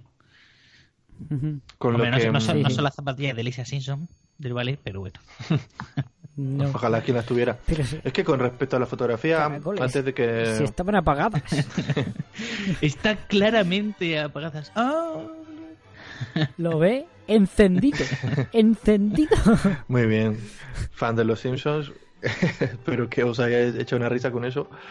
Que mm, con respecto a la fotografía, antes de que no- nos vayamos ya por otro terreno, pues eso que comentaba Mike, ¿no? O sea, lo de, lo de que la, la luz y tal. Hay momentos en los que, si os fijáis, más teniendo en cuenta que aquí se trata de un espectáculo de, de teatro, ¿no? En un teatro. Hay momentos en los que los actores se nota, se llega a notar el, el sudor, se llega a notar la, Sí, la sí. transpiración. Se no, se no- Y más que aquí hay varios primeros planos, Claro, sobre todo de de, ella. ella. que son muy, muy intensos. Es que es lo que tiene, claro, el lenguaje cinematográfico que no tiene el ballet eh, en un teatro, ¿no? Que, que, claro, que te permite dar gestos, incluso jugar en la coreografía. Hay, momen- hay momentos de. Mm. No sé si es aquí, creo que se nota coreografía que tiene. Que parte de la coreografía son ella guiñando los ojos, ¿no? Que eso en un teatro no tiene tú sentido. No lo, tú no lo vas a ver nunca. O sea, Mm. por- Pero de, aquí de ahí que con- de ahí que sea tan expresivo, ¿no? Porque en el teatro, pues el cuerpo es el que te transmite la, la historia. Bueno, pero lo que a lo que me refería yo es que para, para el Technicolor este se trabajaba con tres películas eh, simultáneas, ¿no? Habían tres películas, pues, el, el sistema este eh, que luego se acabó incluyendo en una sola en una sola cinta que son la peli- el, el cian, el magenta y el amarillo, creo que es, ¿no? Pues entonces para que para poder obtener la sensibilidad en, en esas tres películas era necesario poner más luz, mucha más Claro, luz de, lo, de- de normal, no más luz de lo que era en una, en una película de una sola, de una Sí, sí, sola, de una sola cinta, vaya. Entonces poner tanta cantidad de foco hacía que esta gente pues pasara auténticos veranos ahí calurosos en mitad de- del estudio. Y, a veces se nota, o sea, a veces se nota mucho. Pero claro, es que el- es lo que transmite también la historia, ¿no? Ella va bailando, bailando cada vez más, cada vez más y no puede parar y, y, está cansada, ¿no? Y eh, bueno, el momento de sudor es cuando ve en la cara al diablillo este que le da las zapatillas, después ve al director de orquesta Hmm, y después ve a Lermontov, sí, los ve a los tres. que ofreciéndole, eh, o sea, en lugar del diablillo este. Sí, se exactamente. ve, ve- adopta la misma postura, ¿no? O sea, el diablillo este tiene una postura y pues hay un corte y vemos al Lermontov y hay otro corte y vemos al músico sosteniendo la batuta y vemos ahí como ese ciclo, ¿no? De su- su- son todas sus emociones eh, pululando ahí y encima añadiendo peso extra a la presión que ya, ya tenía de antes, ¿no? Antes de subirse al escenario. Entonces, Sí. su vida personal y su vida eh, Claro. de profesional Aquí es se que, es que, es que claro, esta, esta escena es lo que ella ve en la lo que ella ve en su cabeza mientras mientras hace la representación, ¿no?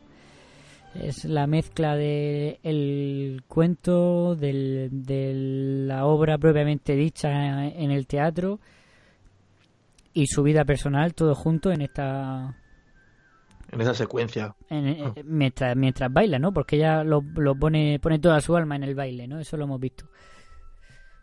También vemos en esta escena me gusta, eh, por ejemplo, la gente saliendo de misa, que van todos vestidos de gris y todos en fila, ¿no? Que es un poco, mientras que luego la parte del circo es todo muy alocado, muy alegre, muchos colores, ¿no? Mm, Sí. También es eh, esa parte artística, ¿no? Frente al resto de la sociedad más encasillada, por así decirlo, ¿no? Bueno, yo creo que pues, a lo mejor nos podemos mover. Hemos hablado ya de, de hemos hablado de, del músico, ¿no? De, Craster. Pero no hemos. A lo mejor no hemos profundizado tanto en, ella, ¿o sí? Vicky. Bueno, lo estamos haciendo ahora, ¿no? Con, con... Hombre, eh, sí, lo vamos haciendo poco a poco. También, también lo es que, lo que no hemos eh. comentado, eh, bueno, es la música, ¿no? Es verdad que de aquí ahora de fondo, aquí en el Mm. café, estamos escuchando a Tchaikovsky, ¿no? Pero la música que está compuesta, que, vamos, se llevó el Oscar, eh, es genial, ¿no? Eh, eh, es que está súper bien, ¿no? Está- es- los motivos musicales que tiene es que están geniales, ¿no? Luego lo- el, el tiempo, los parones, lo- las llamadas de atención, el tema de no es tema teatral, ¿no? Eh, eh, está súper bien eh, compuesta. Bueno, o sea, que, que, que- pues yo digo, por ejemplo, la zapatilla roja, eh, que es una pieza que está gen- que es genial. Mm. Sí, esa, Mm. esa está muy bien. Y, y también la, la que tocan al principio puede que, puede que también tenga lo suyo. Esta que, en la que El corazón rojo. Sí, el corazón. Heart, Heart on Fire, creo que es en inglés. Ah, el corazón de fuego, sí. sí, el corazón de fuego. Pues, pues esa, ¿no? También que supuestamente ahí es donde descubrimos que, que este hombre es un genio, ¿no? Está en el público viendo a- a- Mm. al maestro que él admira y está viendo cómo ese maestro le ha plagiado, ¿no? Un- una, una Mm. pieza. Sí, que, que ahí Sí, en, to- en que teoría ya- son todo, solo estudiantes. Y, y, y, y- Sí, hay gente no, de pero- 40 años, por lo menos. Claro, no, pero es que ahí ya vemos, no son todos estudiantes, ahí ya vemos, bueno, primero los apasionados del, del ballet, que son peores que los fans de ACDC. No, pero es que, pero es que en, la ahí- puerta, en la puerta pone eh, solo estudiantes o algo así. En la puerta de que están ahí, que está el tío. Pero, no sé, es que ahí ya vemos... Es como una audición. Eh, es una audición, pero, el em- pero va, también, aparte de la música, va Mm. gente que va a ver a la bailarina esta que es, Claro, por eso. es de ballet. Ahí ya vemos el enfrentamiento de, de música y baile, Sí, y baile. ¿no? Estas dos, estas dos virtudes de, del, de, la, de, de la bailarina y el compositor. No es, es el enfrentamiento de la gente, como tú has dicho Raúl, que va por el, por el baile y la gente que va por la música. Mm. Que, que, que, Porque que menuda fin- chorrada, ¿no? También, te lo digo. Sí, pero bueno, hay gente que es fan del Bueno. guitarrista y hay gente que es fan del cantante. Bueno, pues. Ya, Sí, pero, es pero que al final cosas que, están, eh, están- están haciendo exactamente lo mismo. Están unidas. Sí, pero Claro. que me refiero, pero que al final Yo no me que el disco para, para es escuchar la esa... pista del cantante por separado, tío. Escucho la canción completa. El no tiene Que sí, Raúl, pero que, cine, que lo que te cuenta la película ya es esa enfrentación, ese enfrentamiento que veremos Y después. la gente que- esta gente culta, ¿no? Que, que tiene a veces esa, esas salidas por ahí, no sé. Eh, culture- Sí. Son, los, hip- son los hipsters, ¿no? De, de- de la época, ¿no? Sí, es que esto... Que ahí ya vemos el, el una eso nos lo enseñaron eh, cuando en, en historia del cine, no, en narrativa, en la carrera nos pusieron eso como ejemplo de salto temporal, ¿te acuerdas, Raúl? ¿El qué? Perdona, Luis. ¿Qué pusieron? como- Que como, como ejemplo de elipsis temporal nos pusieron es- esa, esa esa escena en la carrera, en, en narrativa audiovisual. Cuando A los 45 minutos después, eso, ¿no? Sí, cuando entra, entran todos corriendo, se, sen- se sientan y miran y abajo por el 45 minutos después, ¿no? Y no, no ha habido corte ni nada. Hmm. Sí, me suena, me suena. Es que pues, yo te, te- te digo la verdad, las clases no las tengo Ese día estaba en la cantina Raúl. díselo. Que va, que va. eh, Yo faltaba poco a clase, ¿eh? Y además, mucho menos en esta asignatura que, que teníamos un profesor que, que entendía bastante y además daba bien la clase, o sea que... Sí, es verdad, yo recuerdo que, que esta película mm, con saltos de tiempo es posible que la... Es que el ejemplo exacto no lo recuerdo, pero recuerdo haber Mm. visto muchas, También- muchas también de nos puso- en, en- Sí. en clase. Y la del... También nos puso búho, ¿no? El- eh, como ejemplo de, de elipsis temporal una escena de M, la del, la del la del vampiro. bueno, cuando La del vampiro. la- cuando el calen- cuando enfoca el calendario. Mm. Sí, es verdad. Sí, eso ¿Sabes cuál, ¿sabes cuál, cuál fue el ejemplo que a mí más me llamó la atención? Y resulta que, está, que es una adaptación de un cuento, o sea, yo no, no lo sabía. Eh, ¿te acuerdas del hombre este que, que salta de un puente? Luis. Sí. El, Sí, sí, sí. el- el incidente del, del puente del búho, creo que se llama. Eh, Es que no me acuerdo cómo se llama, pero eh, sí es así, el, sí. el incidente del puente del búho es un, un cuento muy famoso que ahora no, no te puedo decir el autor, pero que buscándolo por, por YouTube llegué a verlo, ¿no? Llegué a ver- volver a verlo otra vez y, eh, bueno, nos estamos desviando, pero que como, como, sal- Sí, como salto temporal es una, es una pequeña joya, además que el cuento me lo he leído y, bueno, muy recomendable. Bueno, pues yo creo que podemos ir a las escenas porque llevamos un rato ya. No sé exactamente cuánto rato llevamos porque hemos cortado bastante. Pero creo que ya llevamos bastante rato. Así que... Bueno, yo creo que todos como mejor escena tenemos el baile, ¿no? Así que podemos obviarla. Sobre todo porque la hemos mencionado un rato bastante largo. Eh... ¿O queréis comentar algo más antes de, de las escenas? Bueno, es interesante también, pasa que claro, vamos un poco limitados de tiempo, ¿no? Pero es interesante también la relación que tienen ya eh, Craster y Victoria Page después del ballet, ¿no? Como Mm. él, como sí. él sí alcanza la fama y como ella que tenía la que estaba en el punto álgido de su carrera tiene que aparcarlo por, por renunciar a su sueño por casarse con él, ¿no? Sí, yo lo que pasa es que también veo que que a lo mejor Craster sí sí que le apasiona la música, ¿no? Y vive y, le encanta, pero pero sí que sí que tiene esa capacidad de, compartirla su- con, con una vida personal más allá de la música, ¿no? O me transmite a mí esa sensación, cosa que no veo en en En Victoria, ¿no? En Victoria. Hombre, son- son- Eh, que, que en Victoria parece que, que vive solo para el ballet y, y lo otro estuvo muy bien, pero pero ya eh, es que mm, cada vez lo echa más de menos. Hombre, son dos carreras totalmente incompatibles, ¿no? O sea, si quieres estar eh, al lado de una persona. Pero, pero bueno, está muy bien llevado, ¿no? Y luego, digamos, esa pequeña traición, ya a la vuelta de, de Victoria Sí. al ballet, ¿no? Eh, a las zapatillas a la rojas. zapatilla roja, exactamente, porque porque nadie iba a representar más la za- porque eh, no iban a representar las zapatillas rojas, ¿no? Porque ya ni siquiera ni, ni para pagarle los derechos de, de autor a, a- Claro. a Julian Craster, ¿no? Nadie, na- nadie iba a representar las Sí, zapatillas rojas. pero Pero yo creo que más que por eso, por, por una cuestión No, personal, hombre, eso que que está la- claro. La protagonista de las zapatillas rojas era, era Victoria. Está claro, ¿no? Y punto. nadie puede interpretarlo como ella. Lo que pasa es que eh, el Remonto lo hizo así, ¿no? A, a su ayudante y tal. Claro. Y, Sí, y, dice- y está muy bien, ¿no? Esas conversaciones en el tren, ¿no? Y cómo al final, pues, vuelve vuelve al ballet, al ballet ¿no? Y cómo... Pues Craster es que renuncia hasta su a la presentación de su... de- no sé si, De no sé su- si era una ópera o... ópera. No sé si era una ópera o- una... no sé si era era un. Pues sí, una eso era un, un- Sí, una ópera, un, su estreno de. de su y de- concierto. y renuncia renuncia a dirigirla por, por a ver qué, qué- qué ha pasado ahí, por- ¿no? para intentar recuperar Sí. a, al- a, esta, a Victoria, porque yo creo que sabe que una vez que vuelva a representar las zapatillas rojas, ya jamás volverá Exactamente, a, exactamente.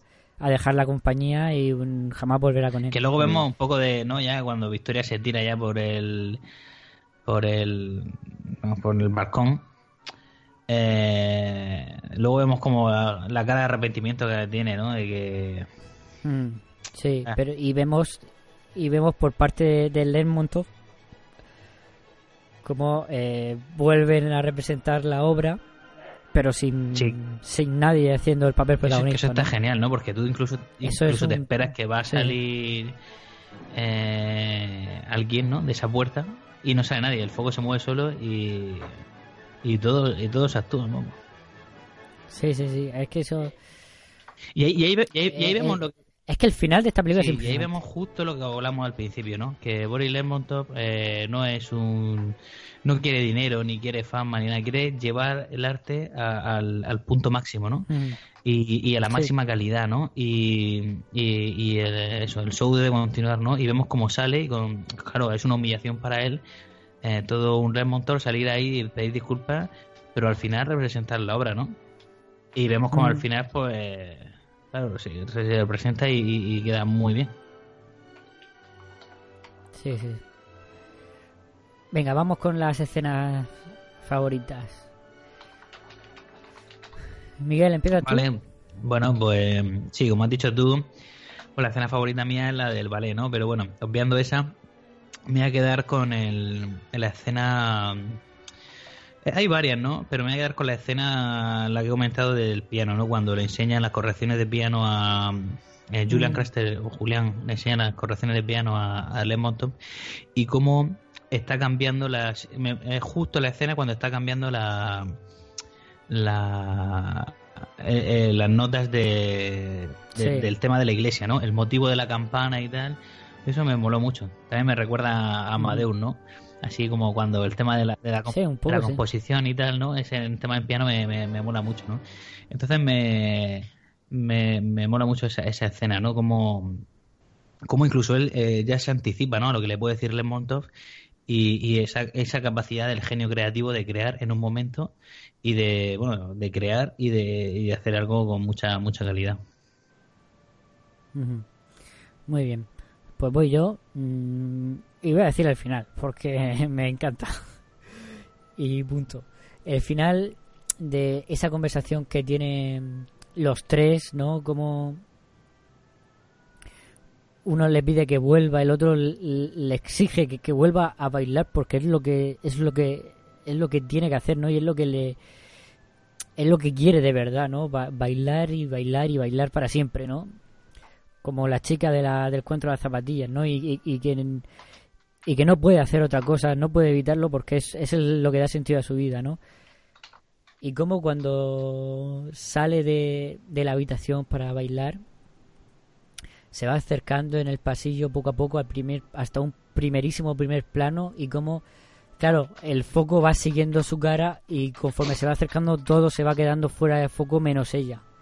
Eso es impresionante y de repente se da cuenta de que, de que, de que si sigue, de que si sale otra vez a bailar jamás podrá dejarlo y seguirá bailando y bailando para siempre y no tendrá otra cosa en la vida. Mm, Es muy, muy, muy- Y cómo sale casi danzando, ¿no? Por esas escaleras una vez más hasta pegar ese salto que es casi un, un salto de baile, ¿no? hasta caer a- al Un sal- tren. salto mortal. No. Sí, Ese sí que es un buen. eh, me parece impresionante. Y, y yo creo que de y consigue estar unos momentos más con, con su con la persona a la que ama, ¿no? Pa de Bouillet, como es Miguel. Se de marca un- de ese marca un buen pa de ¿no? Desde el balcón. Se marca, se, marca un, un- bueno, iba a decir un Joffrey, un Joffrey Baratheon, pero no, es el otro, el que no sé, no me cómo se llama. Sí. Bueno, Raúl, Es un- dime tu escena. Juego de Tronos es un remake encubierto de esta película. Mi escena favorita es evidentemente la que a todos nos flipa. Es la Mm. no es una escena, es la secuencia completa del, de la, Sí, la secuencia del la baile. representación del baile. Eh, Esa escena es genial. O sea, yo creo que si tenemos que elegir una, pues yo creo que todos hablaríamos de esa. Mm. De hecho, es una, una secuencia que tú puedes coger un- el fragmento y volver a verlo más de una vez. Es Sí. decir, sin necesidad de ver toda la película. Sí, sí, sí. Porque Totalmente. es igualmente disfrutable. Y además es que está, está justo en medio de la película y divide la película en dos partes muy distintas, ¿no? Mm. Bueno, pues sí, al- quitando al margen de esta se- secuencia, mm, quitando al margen de esta secuencia, pues yo me quedaría con, con la, mm, la, pri- la primera parte ¿no? de la película. Me gusta mucho el, el- momento este de, mm, de cómo tanto el, el Craster como la Vicky están todavía un escalón por debajo y, y quieren hacen todo lo posible no por, por llegar a conseguir estar dentro o sea y sobre todo cumplir con las expectativas que, este mundo tan exigente pues eh, pide no o sea entonces esa parte me, me gusta mucho y, la que lo que comentamos antes de cómo Craster entra al teatro y ve todo lo que hay allí y ve cómo está funcionando pues los bailarines el, coreógrafo eh, las madres estas, el, el, el- el diseñador de las ilustraciones, el vestuario, todo eso. A mí esa primera parte me, me gusta, así como no, no es una escena puntual, pero toda esa parte a mí me... al margen de la, de la escena que ya hemos comentado. Muy bien, pues sí. Eh, pues ya para concluir, no sé si queréis añadir algo más. Eh, eh, es una de esas películas que para disfrutar, ¿no? Para sentarte una tarde, ponerte cómodo y, y gozar con, con la fotografía, con las imágenes, con la, con la música. Es que es una película disfrutable a tantos niveles. Sí, yo, yo, la, yo eh, aquí siempre, siempre, no, siempre no, pero normalmente hay, hay alguno de, los que nos tomamos el café en el Rix que no ha visto la peli y en este caso he sido yo y la verdad que me ha, sorprendido bastante, ¿no? Y mm, la verdad que me da pena no, no, haberla, no, no haberla podido ver en, mejor calidad, ¿no? En calidad Blu-ray por esa fotografía, ¿no? Pero la verdad es que la escena que... Sí, ya digo, la remasterización que, que hizo Scorsese, porque Scorsese es famoso, bueno, famoso es famoso por las películas que hace, ¿no? Pero que se dedica muchas veces a, a rescatar películas y, y remasterizarlas y, y las saca con una calidad impresionante. Y los colores que se ven en esa película y la calidad con la que se ve es, es acojonante.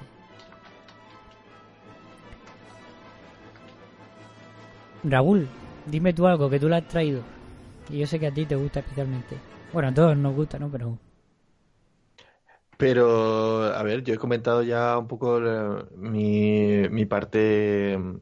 A ver, no, no he hecho ninguna escena puntual, pero vamos que. Tú dices para cerrar ya. sí, sí, sí. Ah, bueno, pues simplemente decir que a, a mí la, la fusión que, que se hace en, en esos momentos, ¿no? De, de, tantos tipos de, arte en, en, en, una misma historia y cómo se enrevesa, ¿no?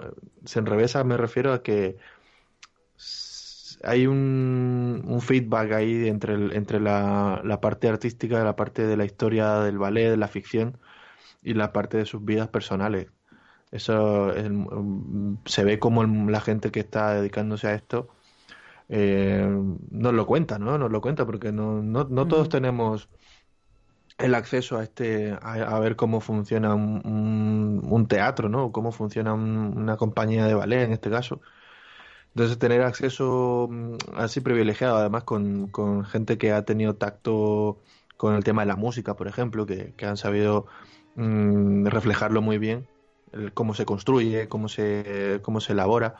Yo como gran aficionado a la música, pues también esa parte me, me, me gusta mucho, ¿no? O sea, y ya que, que, que decir de la visualmente, fotográficamente y cinematográficamente, pues es una es una pasada, una pasada, una película que hay que ver cada X tiempo. Pues Yo, eh, es que se me, me, he caído, ¿no? Decía que era la, primera vez que la, que la, que la veía, ¿no? Eh, pero decir que me guardo... ¿Te has caído del balcón, Miguel? Sí, sí, me he lanzado. eh, eh, me guardo para mí eh, la escena de, del ballet, ¿no? O sea, para mí eh, ya pasas a, mi, a mi repertorio de una de las grandes escenas de la historia del cine, ¿no? O sea, bueno, una, una de, de las secuencias, ¿no? Sí, la guardo, la, guardo en mi, en mi archivo, ¿no? En mi, mi memoria, ¿no? Me quedo con, con, eso, ¿no? Que es muy, muy disfrutable, ¿no? Y que te atrapa mucho y eso me, me, me ha molado muchísimo.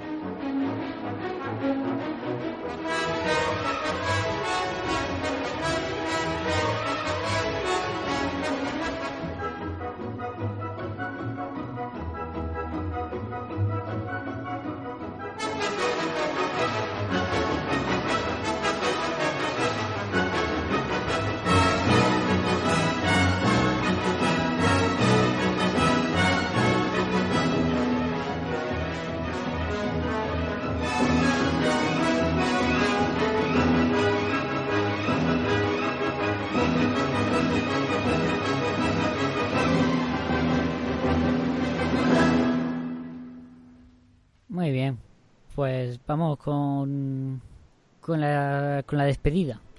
Esta vez le tocaba a Pedro, pero no ha podido estar hoy aquí por motivos personales. Y pues vamos a saltar un turno y voy yo a proponer tres películas. Y ya él propondrá la semana que viene. Así que, venga, pues vamos allá. Eh, vamos por orden cronológico. La primera, Alemania, 1930, un, voy a decir drama, un drama, un, un melodrama. Em, la segunda, Francia, 1934, y esto es un romance. 1900, 1900 qué, perdona? 34. Y la última, España 1955 y esto es un noir. Hoy he propuesto tres películas europeas. Alemania, Francia, España. Hombre, pues yo la verdad que me, me apetece me apetece una española. Porque, vamos, desde la segunda película que trajimos aquí, que era el, que fue El Clavo, eh, yo tenía en mente también llevar una española para mi próxima aportación. Pero bueno, yo elijo la española. ¿Qué, qué, pues, qué, qué, género es, Luis, la española? Noir. Noir. Cine negro. Mm. Vale, pues yo voy a elegir la acústica. Si este se coge la española, yo me cojo la acústica. chiste, de, de chiste de guitarrista. No, a ver, pues yo estoy con Miguel, ¿eh? he, pensado también igual que él. O sea, cuando has dicho que era de España, pues digo, mira, ya, ya va tocando traer otra vez una película de aquí, de la tierra. O sea que vamos para allá, ¿no? O sea, Perico no, Perico no, no, vota hoy, no decide, o sea que... Perico vota por la francesa, pero como vais dos a uno, pues ya está. no, es mentira, no sé por qué votaría él. Pero venga, española entonces, ¿no? 1955, Los peces rojos. Dirigida por José Antonio Nieves Conde. Te gusta el, lo rojo, ¿no? De rojo a rojo. El rojo ros. Rojo Ross. Pues esto es una película es, eh, eh, que ya verá, os va a sorprender, ¿eh? Casi parece una película de, de un noir de, de, Hollywood, ¿no? De, de, los años 40. De, los grandes noirs de Hollywood, pues, parece que está hecha por, por uno de estos grandes directores de, Hollywood. Y venga, si queréis digo un poquito, el, hago un pequeño avance.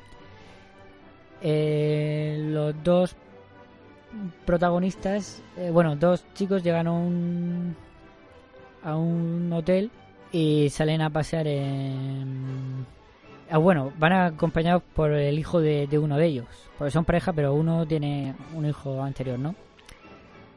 Y salen a pasear una noche de tormenta y eh, el, el chico no vuelve. Es, en teoría parece ser que ha sido arrastrado por una fuerte ola al mar y se lo han llevado, y pero el cadáver no aparece. Entonces, pues hace falta iniciar una investigación para ver qué ha, qué ha pasado con el, con el chico. Hmm. Y hasta ahí. Muy bien. Hasta ahí lo dejo. La verdad es que hace tiempo que no veo esta película. La he propuesto precisamente por eso, porque tengo ganas de, de recordarla. Vale, genial. Pues, pues nada, ya, ya tenemos deberes para, para casa, porque esta, evidentemente yo no la he visto nunca. No, no la he visto, no, no sabía de su existencia. O sea que por esa parte bien, porque La- eso me gusta. La verdad, la verdad es que eh, España hubo una época que hizo mucho cine negro y muy a, a tener en cuenta, ¿eh? Oye, la verdad que la, de- la que vimos del, del clavo no, a mí me gustó muchísimo. Así que esta la espero también con, con ganas. Muy bien, pues a, a ver qué os parece. Pues nada más, para la semana que viene, Los Peces Rojos del año 1955, dirigida por Nieves Conde, José Antonio Nieves Conde. Muy bien. Y hasta la Pues semana hasta que la viene. semana que viene, muchachos. Venga, hasta luego, chicos.